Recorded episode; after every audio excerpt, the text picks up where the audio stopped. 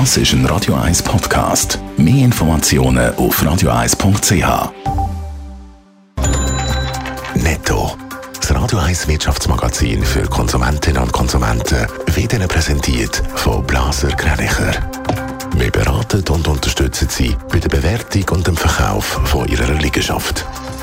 blasergreinicher.ch Dave Burkhardt.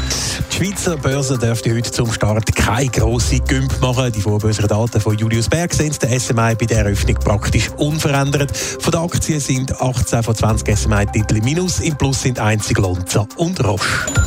Die Schweizer Grossbanken UBS und CS zahlen der US-Börsenaufsicht eine Strafe von je 125 Millionen Dollar. Das, weil sich Angestellte über Messenger-Apps zu geschäftlichen Angelegenheiten austauscht haben.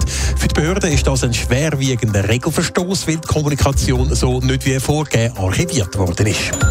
Der Computerhersteller Apple will offenbar weniger Modelle vom neuen iPhone 14 produzieren als geplant. Ursprünglich hätte die Produktion in der zweiten Jahreshälfte um bis zu 6 Millionen Geräte gesteigert werden. Laut Reuters sagt die erwartete Nachfrage aber ausbleiben. Darum würden auch das Jahr in der zweiten Hälfte 90 Millionen Mobiltelefone produziert. Um 6,6 Prozent steigen Krankenkassenprämien im nächsten Jahr im Durchschnitt an. Im Kanton Zürich sind es sogar über 7 Prozent.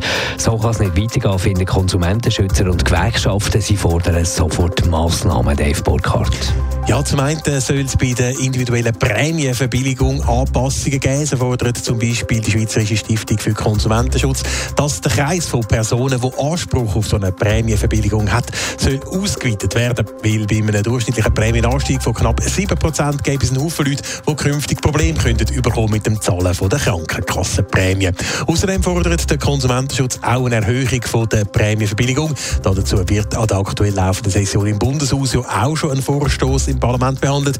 Der Nationalrat hat dort schon zugestimmt, der Ständerat hat allerdings Nein gesagt. Neben den Prämienverbilligungen gibt es aber auch noch andere Forderungen, so soll das ganze krass Krankenkassensystem in der Schweiz überdenkt werden. Ja, das verlangt unter anderem der Gewerkschaftsbund, der SGB. In der Schweiz wäre die Grundversicherung quasi über Kopfprämie zahlt, sagt da dazu der Reto Weiss vom SGB. Das ist nie so in ganz Europa. Überall zahlen wir die Grundversicherung hauptsächlich durch einkommensabhängige Prämien oder Lohnbeiträge. Und die Schweiz ist da wirklich äh, ein spezieller Fall und darum ist das schon viel schon lange nicht tragbar. Darum verweist er auch auf die Prämienentlastungsinitiative und den Gegenvorschlag vom Nationalrat. Die Initiative die ist im Moment noch im Ständerat hängig. Netto. Das Radio 1 Wirtschaftsmagazin für Konsumentinnen und Konsumenten.